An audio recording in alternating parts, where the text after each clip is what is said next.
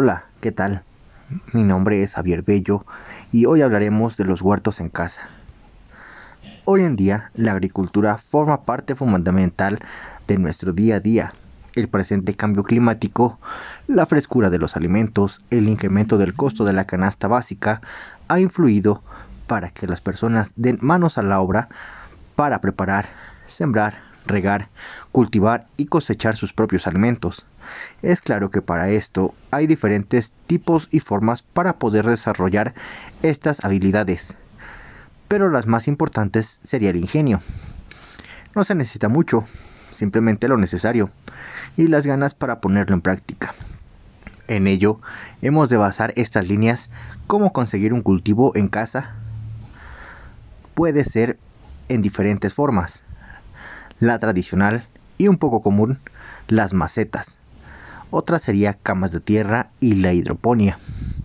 Primeras dos necesitaríamos tierra y cómo obtener una buena tierra haciendo una composta y para potenciarla aún más una lombricomposta, la cual la primera se obtiene en una cubeta, un hueco en la tierra, echar desperdicios orgánicos, tales como cáscaras de plátano, jitomates, lechugas, cilantro, cebolla, entre otros. Todo producto orgánico que ya no sea óptimo para consumo o en su caso echado a perder o ya cumplió su propósito o abono de animales. Evita los cítricos ya que estos alteran el pH de la tierra y esto dependerá de lo que tú deseas sembrar luego poner una capa de desperdicio y luego cubrir con tierra o acerrín para su mayor putrefacción y así sucesivamente hasta llegar al borde.